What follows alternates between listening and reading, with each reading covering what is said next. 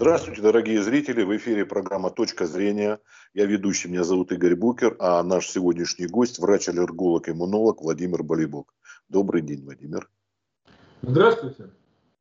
А мы так устали от темы ковида, что хотели поговорить немножко о другом, тем более появилась повод.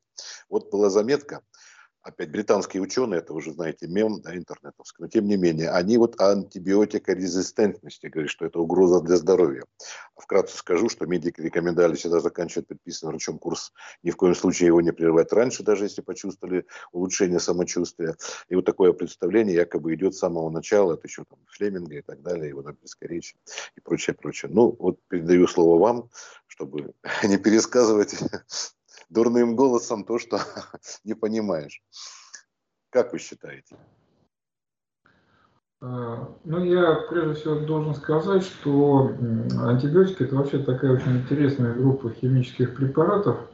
Э, многие считают, что вот э, антибиотики чрезвычайно вредны там, для организма человека. Э, вот это далеко не так. И самое интересное, что антибиотик, как химическое соединение, практически э, не взаимодействует с клетками организма самого человека. Э, а вот для микробов э, или там для грибов, ну то есть для тех микробиологических объектов, против которых он предназначен, он, конечно, оказывает на них смертельное действие. Проблема с антибиотиками заключается в чем? Э, значит, во-первых, э, антибиотик, он работает вместо иммунной системы человека. Вот наша иммунная система, она э, в борьбе с бактериями, с вирусами, с грибками, с простейшими, с паразитами, она тренируется. Вот для того, чтобы у нас получился там боксер-чемпион, он должен постоянно на ринге с кем-то там сражаться, с какими-нибудь спарринг-партнерами вот, тренироваться, лупить их там. Вот. Э, и вот наша иммунная система точно так же вот э, в такой борьбе она вот э, созревает, закаливается, значит, и, соответственно, становится все более и более сильным для того, чтобы побеждать новые инфекции.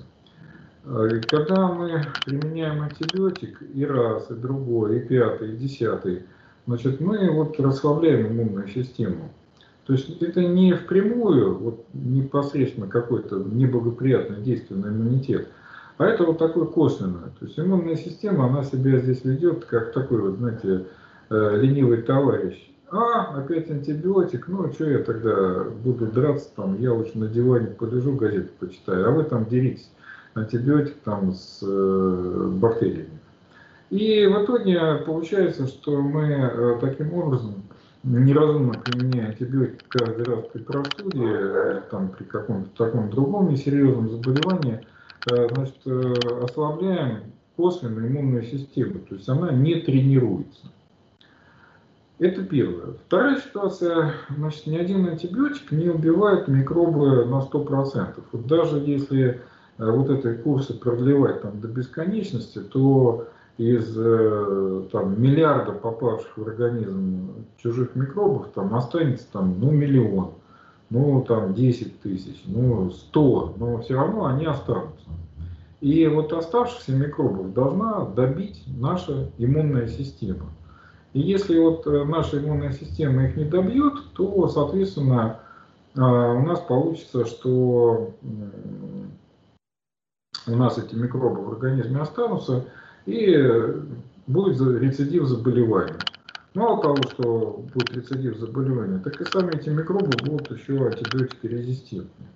Поэтому проблема антибиотикорезистентности, это с точки зрения иммунолога, это проблема не в том, что мы там неправильно курс антибиотиков назначаем, а проблема в том, что наша иммунная система оставшихся в живых микробов не добивает. И, соответственно, они получают возможность снова размножиться и дальше распространяться. Понятно. Ну, а эта статья появилась вроде как э, недавно, значит, какое-то новое сообщение она в себе несла, а вы говорите так, как будто это уже хорошо известно. Ну, вы знаете, вы знаете, иногда, вот, э, скажем так, исследования возвращаются по кругу. Вот. Сейчас вот э, стали перепроверять там э, старые скажем, установки. Это раз, а потом, э, ну, собственно говоря, само это исследование, оно имеет такую как бы научно-маркетинговую направляющую, то есть они ну, предлагают там определенные тесты для быстрого выявления индивидуальной чувствительности вот этих микробов и, соответственно, целевого использования антибиотиков в результате значит, вот, быстрой диагностики при помощи тестов. То есть там явно прослеживается как бы такой определенный маркетинговый интерес в этой статье. Вот. Ну и, собственно говоря, публикация научных данных в таких популярных журналах а, обычно это вот с одной стороны это новости, с другой стороны любая новость это маркетинг. Понятно. Отсутствие новостей тоже новости, говорят англичане, да? Поэтому тут а, смотрите еще какой момент. А все-таки, а, как бы вы советовали вот э, детям принимать антибиотики, стоит или не стоит? Опасаются ведь многие, это не секрет. Я не знаю, как врачи к этому относятся, но пациенты точно некоторые. Э, вы знаете, на самом деле хорошо, что опасаются, и э, я своим пациентам говорю, вот родителям своих пациентов говорю, что Э, вы подождите вот некоторое время. То есть, ну, вот у ребенка высокая температура, там, то, ну, дайте жар понижающее. Вот, ну, самый старинный способ, там, да, малиновое варенье, там, с чаем. Вот, пропотел, там, липовый отвар. Э, ну, это если про народные методы говорить. Понятно, что сейчас э, большое количество на выбор там разных, разнообразных жаропонижающих, обезболивающих ну, посмотрите там день-два. То есть, если ребенок там на второй, на третий день, ну, не справился, его иммунная система с этим ОРВИ, вот, ну, тогда вот надо рассмотреть вопрос, что, скорее всего, понадобится там антибиотик, чтобы не развилось каких-то тяжелых осложнений. А в большинстве случаев, вот э, если э, траектория какая, вот э, родители, ребенок за температурой вызывают врача, врач приходит, посмотрел, давайте антибиотики, ну и, собственно говоря, в, в этом вся, как бы сказать, э, трагедия нынешней медицины и заключается, что слишком часто и совершенно как бы ну, необоснованно применяются антибиотики в тех случаях, когда э, их применение можно было бы избежать.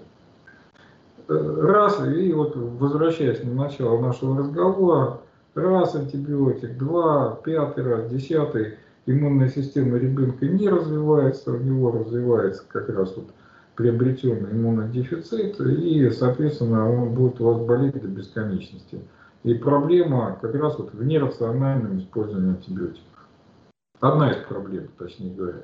Одна из проблем – это нерациональное использование антибиотиков. Ну, то есть, если так, допустим, суммировать то, что вы сказали, это, то есть, очень, очень осторожно нужно подходить э, к этому, к употреблению антибиотиков. То есть, знаешь, от них нужно отказаться, да, но а, подходить к этому нужно осторожно.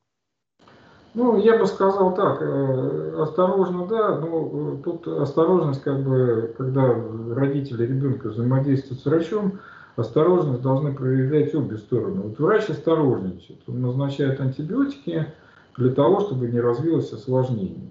Вот. Э, родители осторожничают, а надо ли нам вот эти антибиотики, не будет ли хуже. Вот. Здесь надо всегда искать компромисс. То есть, вот, э, допустим, до такого-то дня лечим без антибиотиков, э, значит, если не получилось, то тогда присоединяем антибиотики. Вот это был бы разумный подход, и количество э, случаев применения антибиотиков у детей, оно бы заметно там раз 5-6 бы сократилось, это точно. Да, кстати, Владимир Анатольевич, после нашей беседы с вами тогда об э, иммунной системе и вот в связи с ковидом-19, я не так давно попал на статью, э, по-моему, русскоязычной службы BBC, где они подробно говорили про антитела, там прочее. А я ну, вспомнил, говорю, но мы-то уже чуть ли не с месяца до, до этого беседовали, а там была довольно большая статья, просто обратил внимание. Вот, так что это к вопросу о том, что вот иногда маркетинговое все это повторяется, хорошо известно. Вот, но тем не менее, тогда, честно говоря, думаю, открыли многим глаза, когда сказали про эти вот вещи. И сейчас, вот, а, смотрите, не зря же, наверное, все-таки родители опасались, потому что, да, как-то вот слово э, антибиотик, оно звучит довольно таким видимо, опасно уже само почему-то по себе, хотя ничего не несет. Не знаю почему, потому что даже люди, далекие от медицины, вот так вот относятся к антибиотикам. Тут э, ваш совет, э, значит, все равно а врачам э, как доверяй, но проверяй, получается. Понимаете как? Вот еще раз вам объясняю. Значит, врачи лечат по протоколу. То есть вот если протокол лечения или клинические рекомендации подразумевают назначение там, антибиотика, то антибиотик будет назначен. Если значит, э, как бы в какой-то ситуации антибиотик не требуется, значит антибиотик он не будет назначать. Но э, кроме протокола существуют еще ну, определенные такие вот взаимоотношения между там, родителями и врачами или там самим пациентом, самим пациентом и врачами. То есть э, есть э, ну, всегда такое опасение, а вот не упустил ли там врач чего-нибудь? А вдруг это вот не банальный там УРВИ, а какой-нибудь там страшный ковид или там начало там бронхита или пневмонии. Вот. А выздоровлю я, вот, э, если там без антибиотиков. Ну, вот эти сомнения, они, когда пациенты, значит, их задают, то, ну, соответственно, врачи, на, как бы сказать, реагируя на такие вот э, опасения со стороны пациента, назначают антибиотики. Тут, Владимир Антонович, еще есть один момент. Э, когда моим, например, детям назначала врач, она говорила, ну вот жаропонижающие, допустим, антибиотики, ну, в крайнем случае, если совсем там станет хуже, а сомнения возникли у супруги тоже, говорит, может быть, э, она не совсем понимает, что нужно лечить и как. Тут э, в ее квалификации сомневаться. Или это все-таки потому, что она тоже осторожничает, антибиотик уже в крайнем случае. Нет, ситуация, вот, как это сказать, врач э, ну, назначает, ставит диагноз и назначает лечение, э, ну, всегда в условиях э, крайнего дефицита информации. То есть у нас, ну, обычно там на приеме или там на вызове, ну, у врача нету достаточного количества информации для того, чтобы вот абсолютно обоснованно, 100% вот, поставить диагноз и назначить лечение. Ну вот опять вернемся вот к этой статье британских ученых. Они что предлагают? Они предлагают использовать там определенные тесты для быстрой диагностики возбудителя и определения его чувствительности к антибиотикам. То есть да, если у врача такой тест будет на, на вызове, да, то есть он там раз, э, значит, э, в горлышко мазок сделал там, и там через несколько минут уже получает результат, что это, условно говоря, стрептокок, чувствительный там к ампицилину. Вот, пожалуйста, результаты, и я по этому результату вам назначаю такое-то лечение. Но в реале это же не так происходит. Вот. Тем более, что начало заболевания, когда там температура, вот, мы очень сложно, бывает даже просто спрогнозировать, а что за заболевание началось вообще. То есть банальный там грипп или ОРВИ или что-то более серьезное. Вот, поэтому в условиях такой неопределенности принимается решение, и это решение с точки зрения, э, ну опять же, вот, обоснованности, оно может быть агравировано. То есть диагноз может быть э, предполагаться более тяжелый, чем он будет на самом деле. А более тяжелый диагноз подразумевает более тяжелое ну, как бы лечение, более сложное лечение. То есть это может быть даже стоять как бы ОРВИ пишем, пневмония в уме. Да.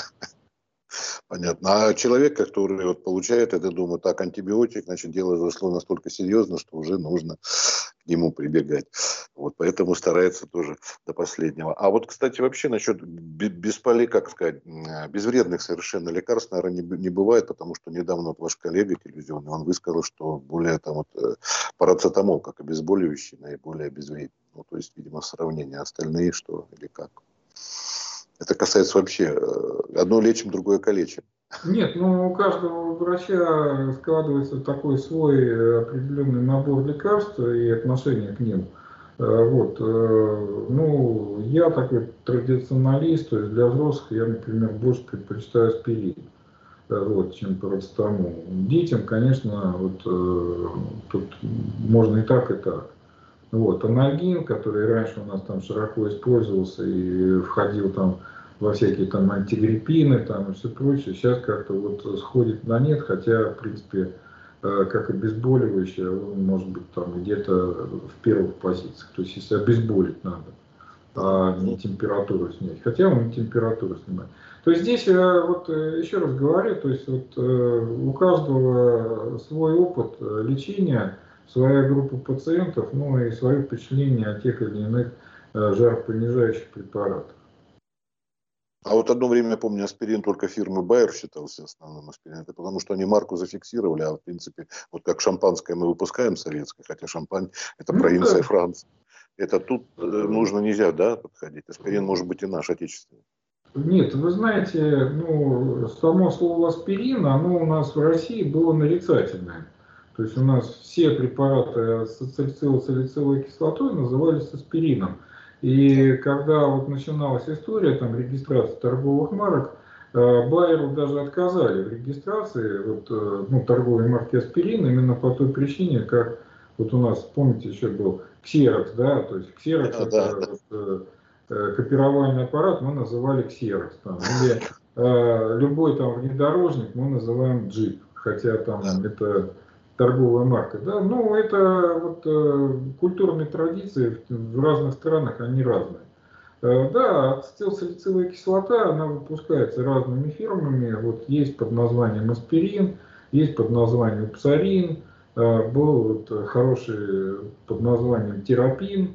Э, вот, все это ацетилсалициловая кислота вот, в разных своих вот, э, как бы, ипостасях э, от разных производителей. Вот, то же самое касается там парацетамола. То есть вот сейчас вот капни, там, ну столько названий будет э, этого парацетамола. Вот, а все это как бы одна и та же химическая молекула. Но все-таки э, вот это всякие эти порошки и таблетки, они иммунной системе ну, не на пользу, так получается, я так понимаю. Речь не только идет вот о том, что, чем мы начали, да, а вообще вот и обезболивающих и прочих препаратах, как они. Нет, ну это, э, это прежде всего по ситуации. То есть, э, ну, что-то не на пользу, что-то наоборот очень даже на пользу. Э, Все, еще вы понимаете, иммунный ответ, он развивается в определенных фазах. То есть все зависит от того, в какую фазу иммунного ответа вы те же антибиотики даете и в какой последовательности. То есть есть антибиотики, например, они ну, если их давать в определенной последовательности, они могут даже усилить иммунный ответ на тот или иной возбудитель. Но это вот определенные совершенно случаи, э, вот, когда вот я, например, своими пациентами хрониками занимаюсь, вот, ну, требуется, например, там определенная схема там, применения антибиотиков. И вот там по фазам иммунного ответа вот антибиотики те или иные будут применяться. Вот. Э, это еще раз говорю, это вот это индивидуальная работа, индивидуально с пациентом, индивидуально по его диагнозам, индивидуальная схема. А если говорить в целом, то антибиотики бесконтрольно, бессистемно по любому случаю это зло. А вообще антибиотики это благо, потому что они жизнь спасают в тяжелых случаях. Да, ну э, вот обезболивающее тоже. Это а мы с вами когда говорили, по-моему, говорил, да, и греческая поговорка о том, что боль это сторожевой пес здоровья. Но все время а, мы то, что чужак пробрался, какое-то заболевание есть, но мы лечим последствия, а не лечим причины. То есть снял обезболивающее, зуб, допустим, болит. Ну, надо идти к стоматологу, а может зуб у тебя болит вовсе не по этой причине. Ну, скажем так, до 19 века стоматологов не было, вот, а люди как-то без них обходились. Вот, поэтому сняли зубную боль там, и может и не надо идти к стоматологу. Ну, сам вывалится. Вот. Ну, организм-то весь, э, как бы сказать, комплекс представляет собой. зуб даже может болеть не от того, что кариес, а кариес развился еще на фоне каких-то болячек. Нужно выяснить. Будем прощаться до следующего раза. До свидания. Да, до свидания, всего доброго.